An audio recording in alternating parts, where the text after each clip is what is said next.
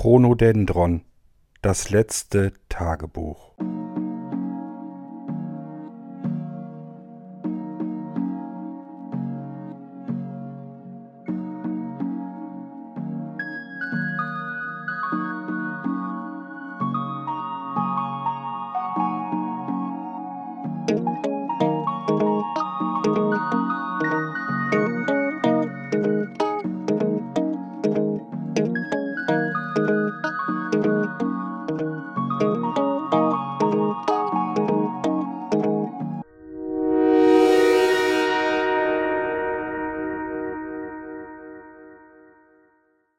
Siebenundzwanzigster April zweitausendneunundzwanzig Heute Morgen war ich im Garten.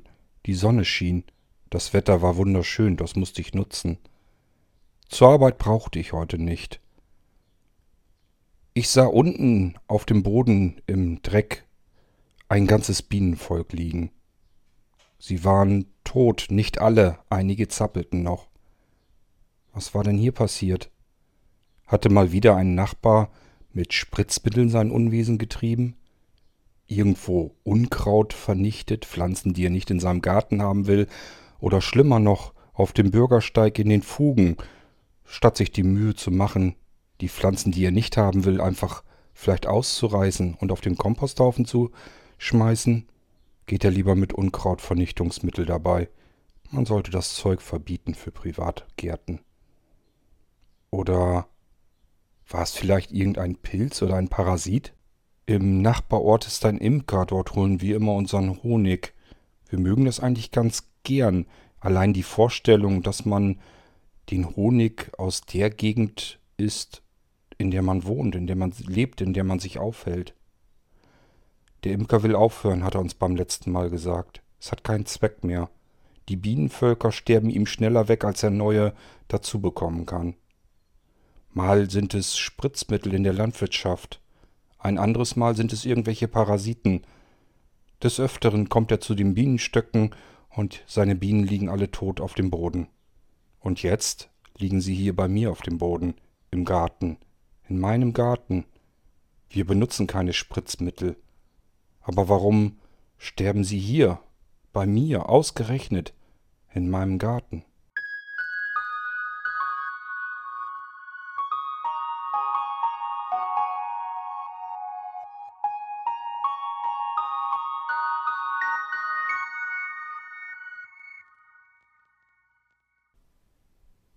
28. April 2029 Das Wetter scheint sich zu halten. Wieder hatten wir einen wunderschönen Sommertag. Sommertag. Ende April.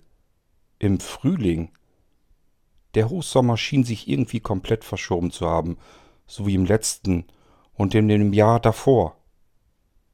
Nicole fragte mich morgens, ob wir eventuell eine Tour, einen Ausflug mit dem Motorrad machen wollten. Wir überlegten, wo wir hinfahren könnten. Vielleicht in die Berge? Nicole bereitete eine Thermoskanne mit Tee vor. Die würde ich in meinem Rucksack mitnehmen. Und unterwegs würden wir bei irgendeinem Bäcker anhalten und uns noch belegte Brötchen dazu holen. Wir machten des Öfteren solch einen Motorradausflug. Mal an die Küste, zum Strand, ans Meer und mal in die Berge. Wir fuhren zeitig am Morgen los. Da war es noch etwas kühler. Ziel war der Harz. Dort würden wir irgendwo ein kleines Picknick machen, eine Pause, uns ein wenig den Harz ansehen, die Beine vertreten und natürlich viel mit dem Motorrad fahren. Irgendwann heute Abend würden wir wieder zurückkommen. Als wir losfuhren, fuhren wir durch Erdbeerfelder. Die ersten Früchte schienen schon dran zu hängen. Wahnsinn. Ich dachte an meinen Opa. Der erzählte mir, weil er am Sommeranfang Ende Juni Geburtstag hatte, dass er früher als Kind immer zu seinem Geburtstag die ersten Erdbeeren auf seinem Erdbeerkuchen hatte.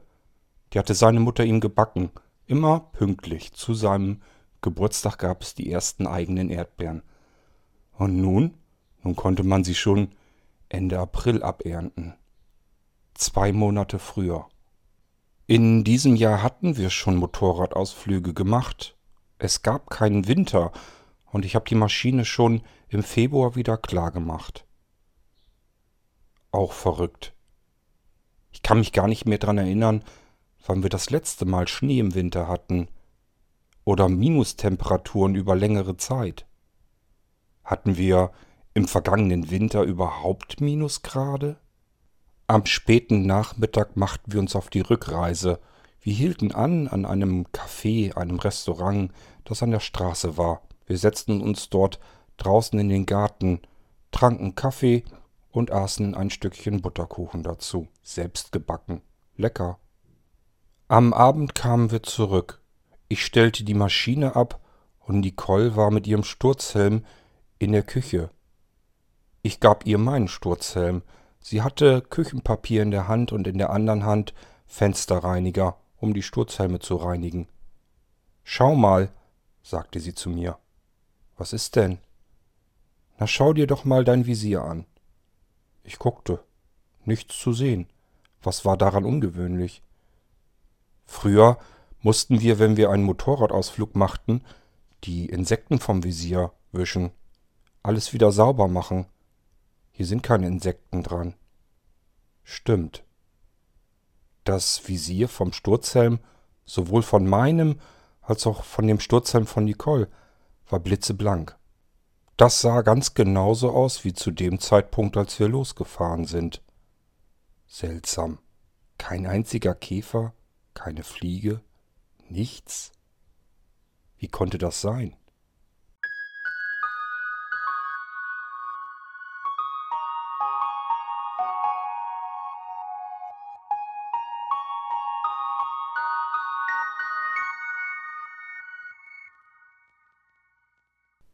Sechster Mai 2029 In der Straße steht ein LKW.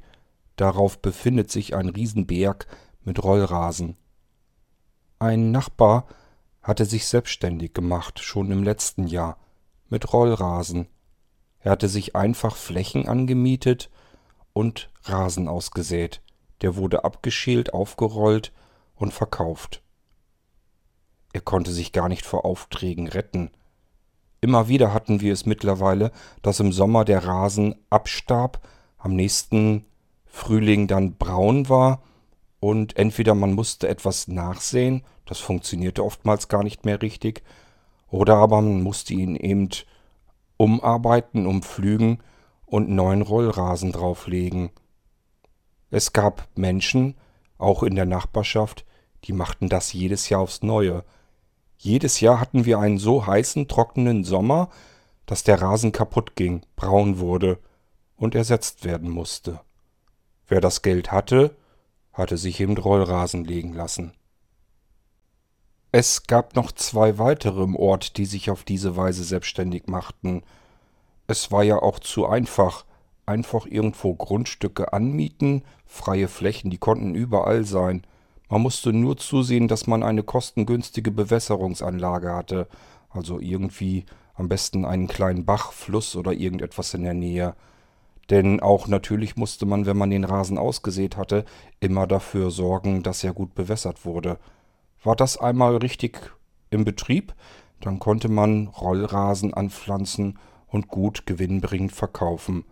Denn wir hatten ein Problem. Rasensterben.